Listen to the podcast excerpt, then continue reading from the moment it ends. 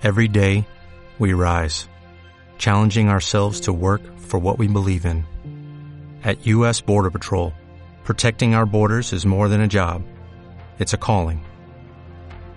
Agents answer the call, working together to keep our country and communities safe. If you're ready for a new mission, join U.S. Border Patrol and go beyond. Learn more at cbp.gov/careers. Hola a todos y bienvenidos a este nuevo podcast en De Personas Radio. Periódicamente recogemos aquí tendencias, entrevistas, debates de temas de actualidad sobre el mundo de la empresa y la gestión de personas. Estaremos contigo durante los próximos minutos, así que gracias por escucharnos, por compartirnos y recomendarnos y por ser parte activa con tus comentarios. Recuerda que tu opinión nos hace ser mejores. Empezamos.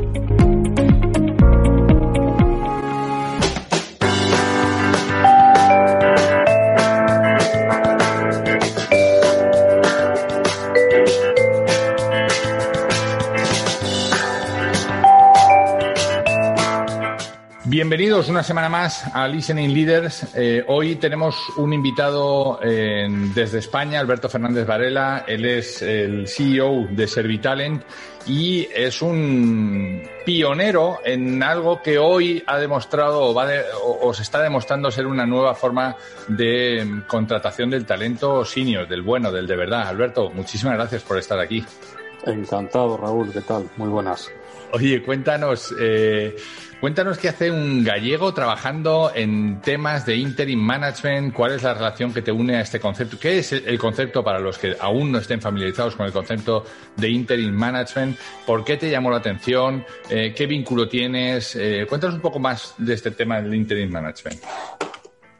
Bueno, pues por ser, por ser muy, tratar de ser lo más concreto y conciso, ¿vale? Cuando me preguntan, oye, ¿y esto de interim management, esto qué es? Porque suena, suena raro y probablemente sea caro, ¿no? Por, por, el, por el nombre y tal. Digo yo, pues mira, esto es muy sencillo. Esto al final es eh, capacidad directiva para las empresas. ¿Eh? Estamos hablando de capacidad directiva para una empresa que tiene una casuística que se entiende coyuntural, con un cierto componente estratégico y de gestión de recursos y decide pues dotarse de esa, capacidad. Pues al final pues, lo que hace es eh, contratar a un profesional, a él o ella, para que le solucione ese, problema y le, gestione esos recursos dentro de esa casuística. Bueno, pues esto, estos profesionales se llaman interim managers. Otros les llaman directivos de transición, otros les llaman eh, directivos de alquiler. Esto a, los profesionales del, del, del, ramo les suena fatal, que les llamen así no, no les gusta nada, pero muchas veces se entiende, ¿no? Porque al final es, es digamos, no, es, no compras, no compras ¿no? sino que alquilas capacidad directiva durante un periodo. Si uh -huh. queremos ser muy académicos, pues el, un inter, el interim management, pues es eso, es eh, de una, un, una misión, que es como se llama, de duración determinada para solventar un problema estratégico dentro de la, dentro de la compañía. ¿Qué hay que hacer para, para, estar en un proceso de interim management? ¿Cuál es, ¿Quién califica? ¿Qué, qué, tipo de personas son las más, eh, digamos, las que hacen mayor fit, como dicen aquí en Estados Unidos, ¿no? las que encajan mejor en este perfil del interim manager? Pues mira, el... ya después de 10, más de 10 años en, esto, ya al final pues vas cogiendo un poquito de, de, de músculo y peinando algunas canas ya en esta, en esta historia. Y al final, durante en estos años, pues a mí personalmente, a mi empresa y a mi entorno, pues han acercado un montón de profesionales, eh, hombres, mujeres. Eh, oye, esto del interim management, ¿qué es? Oye, esto a mí me interesa, esto, esto yo creo que puede ser el futuro, esto, y, y son muchos los que quieren y pocos los que pueden, ¿no? O los que, o los que son adecuados para, para este tipo de, de, trabajo.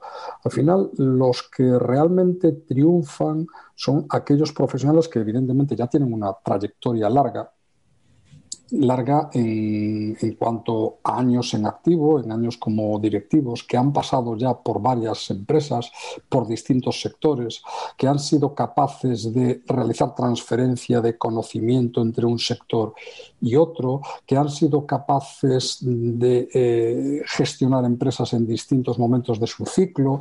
O sea, alguien que hace años, aquí por lo menos en, en España, eran aquellos currículos que la gente decía, coño, este, este es un culo inquieto, ¿no? Este ha pasado por demasiadas empresas, digo, este no sé yo, este no sé yo si tendrá algún problema. Bueno, pues eso son los interim bueno, no, no hace años, sigue, sigue eh, generando un cierto rechazo, ¿no? Una, sigue generando una cierta sensación en algunos perfiles, ¿eh? probablemente los más modernos, hoy lo que entiendan es que, como, y, yo me considero de esos, ¿no? Eh, que entienden, oye, alguien que en los últimos 10 años ha pasado por cinco empresas, me va a traer una experiencia mm, sólida, va a tener una, una, capacidad de adaptarse rápido, va a traerme diferentes eh, áreas de expertise en, en los diferentes sitios donde ha estado, diferentes formas de hacer, eh, muchas más sin duda que una persona que haya estado 10 años en la misma compañía y en el mismo sector y en el mismo rubro. ¿no? Por tanto, yo eso lo entiendo, sin embargo, hoy sigue habiendo gente que, que, sigue viendo esos perfiles como mm, eh, igual no, va, no, no, no, se va a quedar conmigo mucho tiempo. Sin embargo, para este mundo del Interim Management es perfecto porque precisamente es el objetivo, que no esté contigo mucho tiempo, sino que esté contigo el tiempo que tú necesitas para que te resuelva esta situación puntual, ¿no? A ver, sin duda. A ver, aquí hay una cuestión cultural importante. No olvidemos que el, que interim management como, como en sí mismo proviene de la cultura anglosajona. Eh, claro, estamos importando, por decirlo de alguna manera, pues un, modelo anglosajón de, gestión y de entender la, y de entender la gestión. Entonces, a ver, hay un choque cultural, o sea, como ha, como ha habido en otros, en otros componentes del management a lo largo de los últimos, de los últimos, eh, si quieres, 50, 60, 70, 70 años, ¿no? El, el interim management los orígenes, digamos, modernos data de los años 70 y obviamente viene de mundos anglosajones. En España se comienza a introducir en los años 90, a principios de los años 90, a través de grupos de inversión extranjeros que operaban, que, realizaban sus inversiones aquí en España. El, crecimiento real del interim management en España es de los últimos 10, pero evidentemente con un choque cultural importante. Eh, hombre, a ver, más lejos hemos estado. Obviamente, para que haya, para que esto se inculque dentro de lo que es el tejido empresarial y que haya un matching entre oferta y demanda, eh, bueno, pues tiene que, tiene que transcurrir unos, unos años. Eh, aquí no olvidemos que la, que la relación del trabajo es una relación de casi de propiedad, si quieres. O sea, aquí sigue habiendo expresiones en castellano, sigue habiendo expresiones como, por ejemplo, no, es que, oye, es que este, cierta persona, es que está fijo en la empresa. Fijo, ¿qué quiere decir? Eh, que le han clavado los zapatos al, suelo del, despacho. Bueno, culturalmente no podemos abstraernos a eso, Alberto. Son muchísimos años en donde tu máxima aspiración, pero no solamente la tuya, sino la de tus padres, es que te hicieran fijo en una compañía, o sea, formar parte del mobiliario y que te fueras a jubilar ahí. Lo cual hoy para los jóvenes de pues todas las, generaciones que nos llegan, los centennials, los millennials, eh, es, es casi casi impensable pensar que van a estar en una empresa toda la vida, ¿no? Sin duda. O sea, yo, por ejemplo, eh, te hablo a título personal. O sea, yo, mi padre fue directivo de una, de una, importante, de una importante empresa española. Estuvo, pues, eh, creo que 38 años en la, en la compañía. O sea, estuvo toda su vida hasta que, hasta que se quedó. Es que esto es impensable. O sea, no, no, nadie puede plantearse algo, algo así. Bueno, alguno, igual que, este, que trabaje para, para la administración pública y que haya superado una oposición, que a ver los hay, los que siguen, bueno, pues teniendo esa, esa, ese, sueño. De tener un trabajo para toda la vida, pero hoy en, lo que es el, libre mercado, en una, en una sociedad moderna, competitiva, es absolutamente impensable. Es más, es que las empresas lo que están es pidiendo precisamente lo otro, están pidiendo flexibilidad, están abordando una serie de ciclos que cada vez son más rápidos, donde tienen que, eh, de forma natural, mm, dotarse de un determinado talento y prescindir del mismo en periodos de tiempo mucho más cortos. Entonces, claro, a ver, el, problema cuál es? El problema es que la, la, economía en sí va mucho más rápido que, la, que, las personas. O sea, el cambio en los, ciclos es mucho más rápido que el cambio en, en eh, que, el, cambio en las personas. Entonces, bueno, pues hay una cierta, hay un cierto desajuste en este momento, en los últimos años, pues hay un cierto desajuste entre lo que realmente necesita la economía, el, mercado real y las, y las personas, porque no nos olvidemos que al final si las personas no cambiamos, pues las cosas no van, no van adelante, ¿no? Y entonces el interim management no va a ser diferente. De Persona Radio Presenta y dirige Raúl Castro. Hay una, hay una frase que a mí me gusta mucho que dice, no hay nada mejor que una idea a la que le ha llegado su momento. Tú eres pionero en este tema del interim management durante un montón de años en España, eh, partiendo desde, desde, Galicia, pero exportando eh, ese modelo, eh, esa inquietud a, toda España y habéis hecho un montón de cosas que, que seguro que saldrán a lo largo de la conversación. Pero eh, hemos hablado del entorno, hemos hablado de este entorno cambiante, este entorno dinámico, lo que se ha dado en llamar entorno buca, ¿no? Volátil, mm. incierto, complejo y ambiguo. Mm. Hemos hablado también del perfil del candidato, que cuanto más experiencia, mejores skills o más skills va a poder poner eh, al servicio de mm. empresa, pero déjame que nos vayamos a este lado que estabas apuntando tú. ¿Qué necesitaría, cuál es la empresa tipo o la necesidad tipo que tiene que tener una empresa para decir es el momento de pensar en un manager, eh, en, un interim manager. Mira, por el orden, nosotros desde hace, eh, como, como, empresa, desde hace cuatro años, hacemos anualmente un, estudio, le llamamos el estado del interim management en, España. ¿no? Lo, hacemos, lo hacemos aquí en España, lo hacemos a través de, LinkedIn y le preguntamos a todos aquellos profesionales que se postulan como interim managers, pues les, hacemos una serie de preguntas. ¿no? Les, les, hacemos las, las mismas. Y una precisamente que, una de las preguntas que le hacemos es, oye, ¿qué tipo de misión, qué tipo de trabajo como interim manager ha realizado en, la, ha realizado en los últimos, en los últimos 12, 12 meses. Y el, que más, eh, dentro de las distintas tipologías eh, de, misiones que hay, lo que más se está haciendo es lo que se llama la, gestión de cambio. Estamos hablando de reestructuraciones eh, o cambios importantes dentro de las organizaciones. Por ejemplo, ahora estamos hablando de transformación digital, eh, de reorganizaciones eh, internas, de ventas, fusiones, de adquisiciones. Está habiendo mucho, mucho movimiento en este sentido. Digamos que este es el, digamos, es el, grueso de las, de las misiones. En torno, fíjate, de todas las misiones que están realizando en España en este momento son aproximadamente el 35%.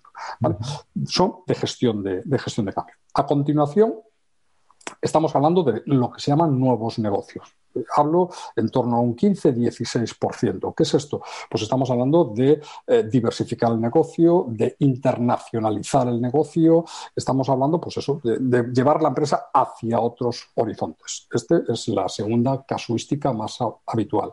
La tercera ya es lo que se llama la profesionalización de un departamento, que es el en, otros países, como puede ser en el, en el Reino Unido, que son como más puristas en esto del interim management, no lo consideran interim management. Aquí en España es lo que yo siempre llamo el Spanish Interim Management, sí, es el director o la directora financiera de los martes y los jueves. O sea, una empresa pyme 99% de las empresas españolas son pymes, que desea profesionalizar, profesionalizar o poner en marcha un, departamento, por ejemplo, un departamento financiero o un departamento de recursos humanos.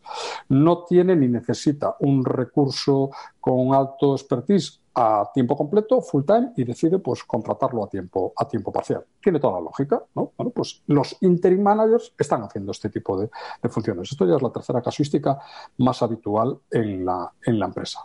Después está como cuarta casuística la eh, la creación, la profesionalización de startups. Estamos viendo ejemplos en ámbito universitario, spin-offs universitarias, que para lanzarse al mercado, una vez que la, empresa está constituida y llevarla, llevarlas a estas rondas de capitalización, están contratando interim managers profesionales para que les ayuden a profesionalizarse y a eh, asentarse en el, en el mercado. Esta ya es la, cuarta casuística más Y la última, que es como la más eh, si quieres, como la más eh, sencilla y fácil de entender, es la sustitución de un cargo directivo. Es decir, pues, tienes un directivo, una directiva que, se, que por motivos X se ausenta temporalmente de la empresa, le das una baja, por ejemplo, pues es que tengo a la directora financiera eh, pues con una baja maternal y va a estar pues cuatro, cinco, seis meses fuera de la compañía, pues contrato a otra, a otra persona que ocupe ese puesto pues durante esa, durante esa ausencia. Pues, pues estas son las, lo, que normalmente, por lo que normalmente contratan las empresas. ya te digo, mayoritariamente suelen ser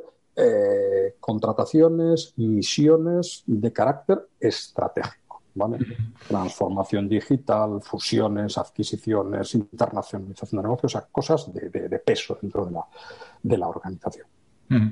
Fíjate, déjame desmitificar algunas de las cosas, ¿no? O sea, tú dices, oye, por ejemplo, empezando por esta quinta que puede ser eh, la más frecuente, ¿no? Oye, pues Eh, tengo una persona que sé que va a estar 10 meses por lo que sea de baja, o se ha tomado un año, o tiene 6 meses de baja. es, al revés, ¿eh? esa es la menos frecuente. Pero es ah, la, esa es la, menos frecuente. Vale, es la más fácil de entender, digamos. Esa es la menos frecuente. La menos frecuente es la vale, vale. Sí, te, iba a preguntar porque eh, quizá hay el vértigo que pueda tener la empresa, y seguro que de nuevo es un mito, es, oye, en lo que viene el nuevo, se asienta, entiende la empresa, entiende nuestra cultura, entiende nuestros valores y tal, se me ha pasado el tiempo, ¿no? Para, para que, o sea, digamos, para eso lo que tienes que tener es un este, este senior o este directivo que tenga una curva de aprendizaje muy cortita, ¿no? O sea, que, directamente se ponga en manos a la obra cuanto antes, ¿no?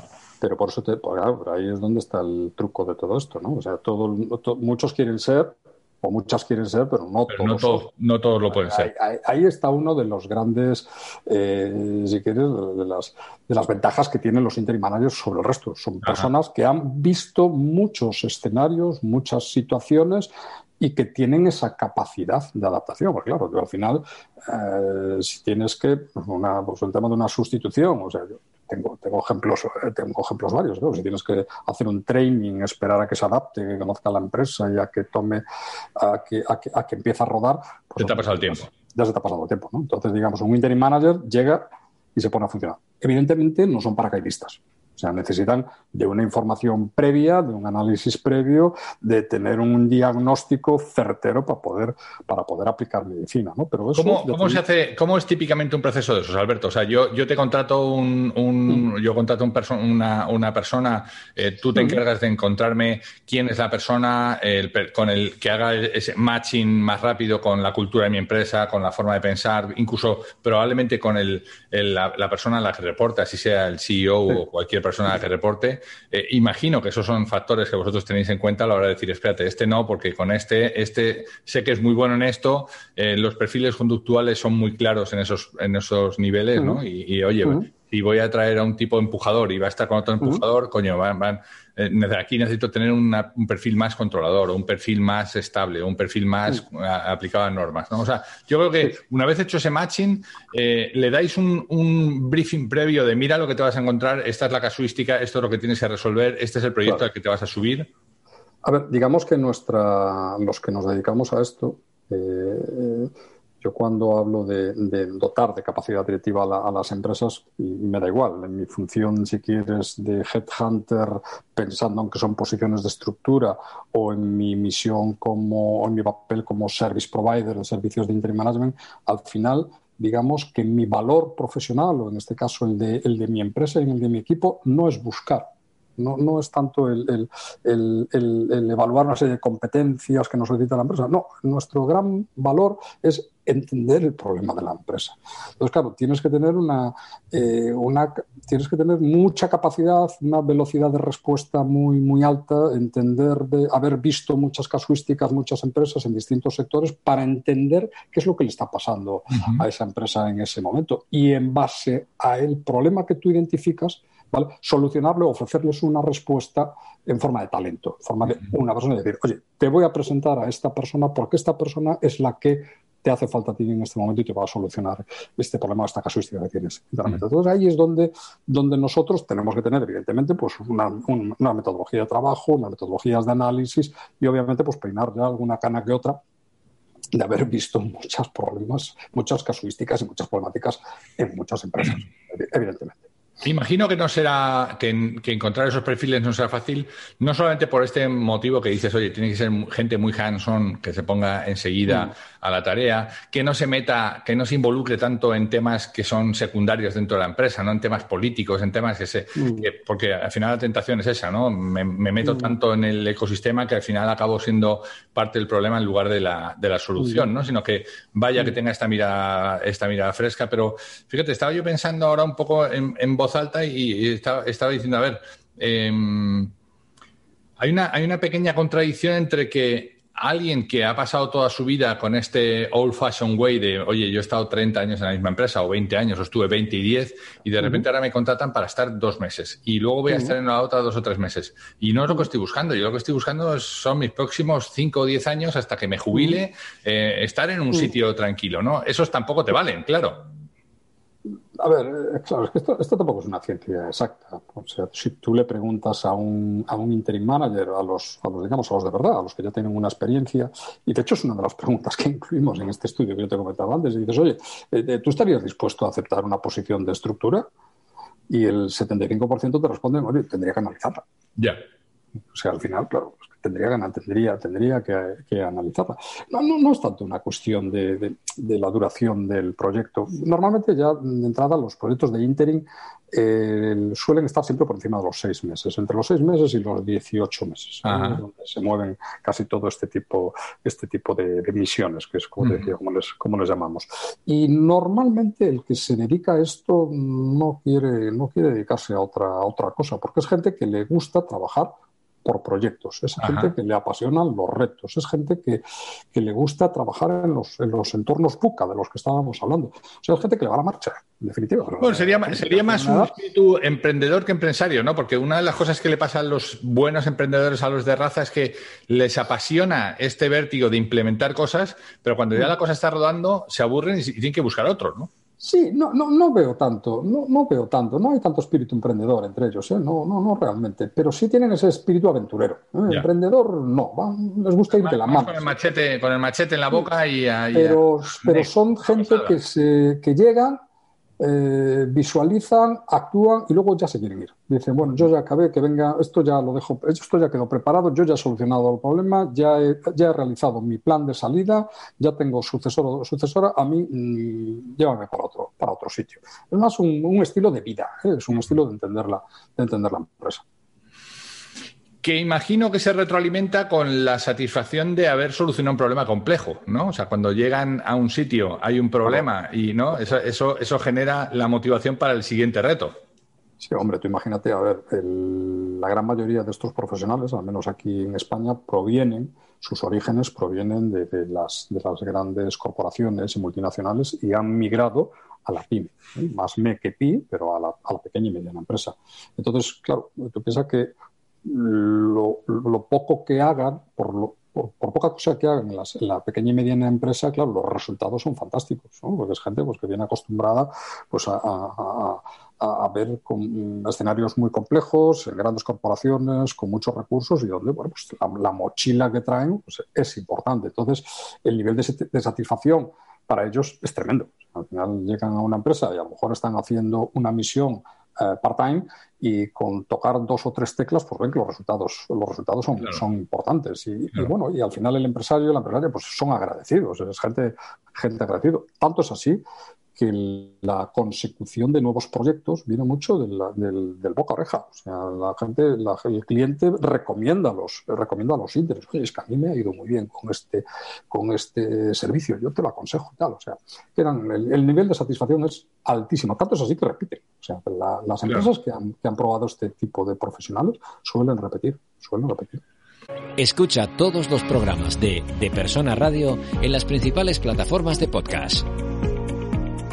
Fíjate que estaba pensando que este modelo rompe también una, un miedo ancestral de los dueños de más de mes que de PIS, ¿no? Más de medianas empresas que, que, a lo mejor son empresas familiares, que, que tienen el núcleo eh, pues en la familia, que a, lo mejor están haciendo la transición, pero no tienen un experto, un profesional en la familia por el mero hecho de ser eh, familia, ¿no? Y sin, y sin, embargo tampoco quieren meter un externo que se siente allí y que les diga las cosas, ¿no? Entonces el hecho de apoyarse eventualmente o temporalmente para retos, ¿no? Para estas misiones de las que tú decías, eh, con alguien que saben que tiene una fecha de caducidad, es fantástico para ellos, ¿no? No, meten a nadie eh, que, digamos, cubren la función de profesionalizar alguna de las áreas o alguno de los, eh, de los proyectos de la empresa sin necesidad de meter de por vida ahí a un elemento extraño eh, a la familia, ¿no?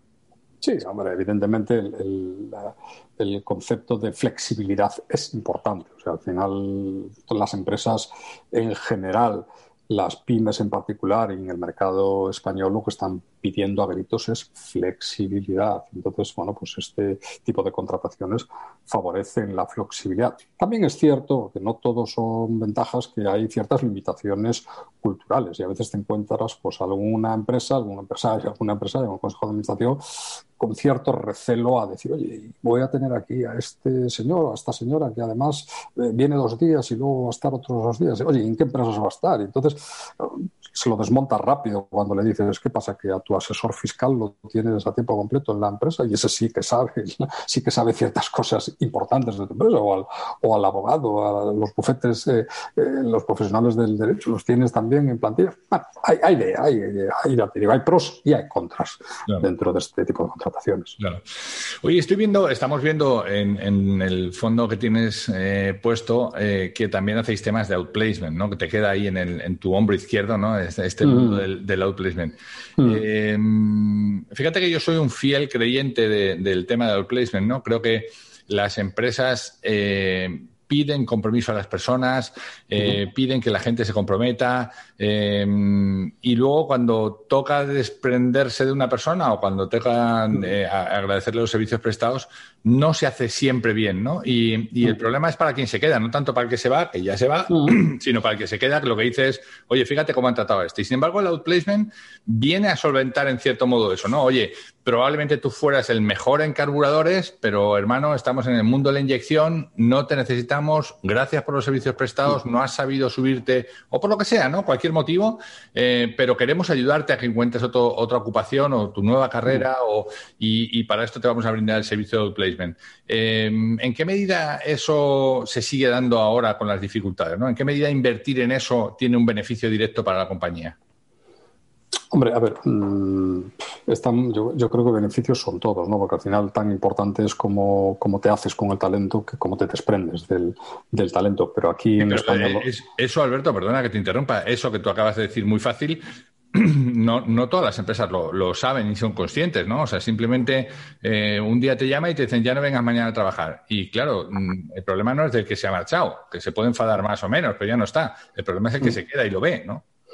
No, y, el problema no es el que se queda, que se ve que también que lo es, sino que además que ese, ese, que se va o esa que se va, pues te puede hacer un roto importante en función de cómo lo hayas, cómo lo hayas sacado de la compañía. A ver, desafortunadamente el, el outplacement de origen anglosajón también, como no podía ser de, otra forma, pues no es una disciplina eh, muy extendida en, en, España, por lo menos a nivel, a nivel directivo, que es de lo que, lo que me ocupa, lo que me ocupa a mí. En, España, bueno, sí, desde hace no demasiados años hay una obligación legal de que cuando haces una, una regulación de empleo por encima de 50 empleados, tienes la obligación legal de pues, hacer un programa, un programa de placement. Pero realmente lo que se está, lo que se está haciendo, en algunos casos, yo creo que es bastante generoso llamarle outplacement. Y a nivel directivo, pues bueno, pues eh, no se están haciendo las cosas como se deberían en la gran mayoría de las, de las ocasiones. ¿eh? Eh, a ver, mm, utilizar este tipo de herramientas hombre, pues es muy, muy interesante eh, incluirlas, por ejemplo, en el paquete de negociación de salida porque al final, oye, no dejas de, incluirle una herramienta muy beneficiosa para, ese profesional. Y esto, eh, fíjate, en muchas ocasiones, sobre todo cuando estamos hablando de perfiles senior y que tienen, pues, oye, pues una cierta valía en el mundo del interim management, por lo digo por unir ya, por unir ya los dos, los dos conceptos, pues tiene un gran valor. ¿eh? Nosotros, en ciertas ocasiones, empresas que están eh, pagándole o, incluyen dentro del paquete de salida pues a directivos que entienden que pueden ser eh, potenciales interimanos, las empresas están considerando esta, esta opción, nos la comentan y trabajamos con directivos para de alguna manera reconvertirlos, ¿eh? llevarlos hacia, hacia el interim management. O sea, tiene, pues, sin duda tiene una gran valía. Pero, insisto, todavía no es el mercado, el mercado español no es un mercado demasiado desarrollado en, este, en esta línea.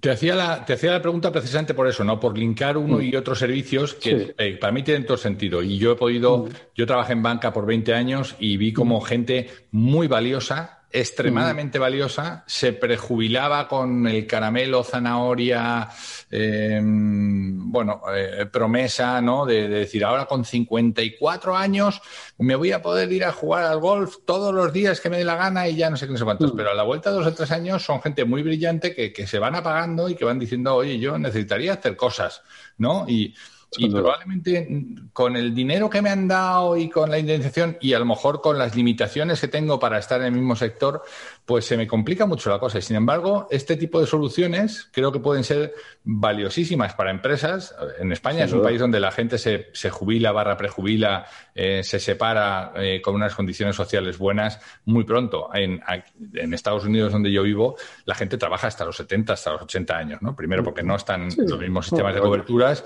Y segundo, porque, porque la gente entiende que esto de estar con 55 años y decidir sobre el pan banco el plan o, el pan integral, pues coño, que no es su, su mejor eh, modo de vida, ¿no? Y creo que este mundo del interim management puede conectar muy bien con esos perfiles de gente valiosa que la empresa le ha dado la oportunidad de salir con unas condiciones más o menos eh, arregladas y que, pueden estar prestando su talento en, en otros lugares, ¿no?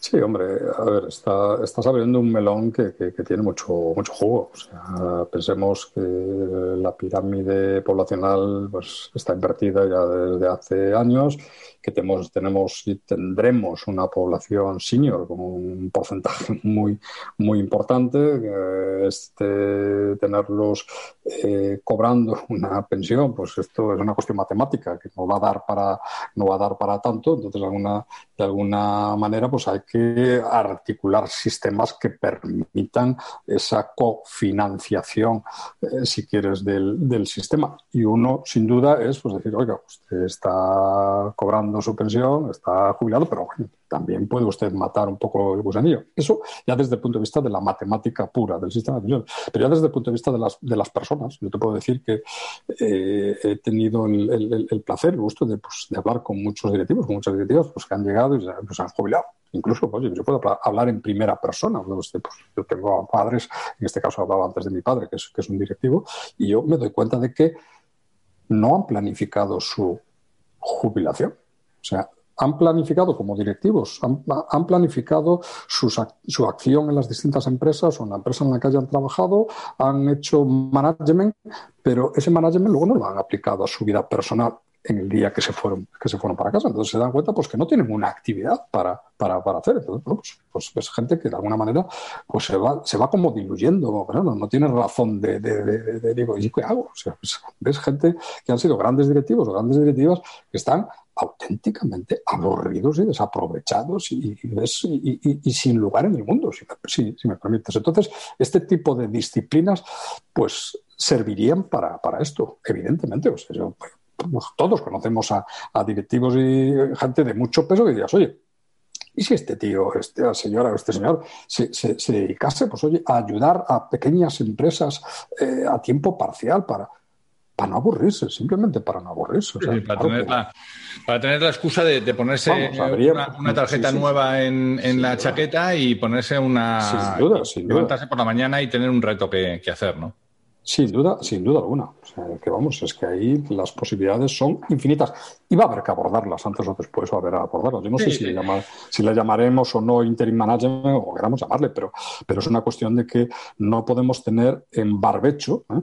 tanto talento senior en este momento. Lo que pasa es que este para, para, eso, Alberto, y esto es solamente una opinión ¿eh? mía, eh, para eso nos tenemos que empezar a a poner las pilas en otro sentido. O sea, no, no, no es posible que cuando el mundo está tratando de trabajar eh, deslocalizado eh, temporalmente y, eh, y, físicamente, nosotros estemos planteándonos si hay que, hay que volver a controlar la hora en la que se entra y la hora en la que se sale cuando todas esas barreras se están derribando. ¿no? O sea, que, digamos, el movimiento tiene que ser justo al revés. Hay que dejar de hacer temas tan rígidos ¿no? para, para per, per, permitir permear este tipo de situaciones que hasta ahora no se daban, pero decir, oiga, usted está en este sistema y habrá que articular algo para que a lo mejor no cobre el 100% de esa pensión, pero no le excluya la posibilidad de estar trabajando eh, también en activo y estar generando más dinero, más riqueza y, y, y, y, poner ese cerebro a trabajar para otros. ¿no? Bueno, eso, eso nos llevaría para otro podcast otro día, seguro, Alberto. Seguro. Pero también te, también te voy a decir una cosa. Cuando yo empecé con esto hace diez, más de 10 años, hablar de interim management era como una quimera. Digo, este, este de qué habla, ¿no? Entonces, eh, nadie, nadie, lo entendía. O sea, era este, digo, bueno, pues es muy innovador, pero esto, esto no es para aquí, esto no es para aquí. Hoy, vamos, es un concepto que ya se maneja de forma habitual. Entonces, con esto te quiero decir que ya más lejos hemos estado. ¿eh? La, la, sociedad, la sociedad en general está cambiando, la economía está cambiando y España no está, no es diferente. Todo lo contrario. España pues, eh, eh, arriesga, cambia, puede haber resistencias como puede haber en otros sitios, pero aquí vamos a buen ritmo. Alberto Fernández Varela, eh, CEO de Servitalent, muchísimas gracias por tu tiempo, ha sido un placer y nada, nos, nos, seguimos, nos seguimos viendo y escuchando. Gracias a ti, Raúl, un placer.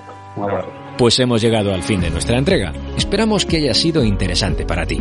Si quieres saber más de lo que hacemos, escuchar entregas anteriores o leer las entradas del blog, no dejes de entrar en depersonas.com. Nuestra promesa de valor es ayudar a las empresas en sus procesos de cambio con quienes los hacen posible, que no son otros que las personas. Te esperamos en la siguiente entrega en De Persona Radio. Hasta entonces.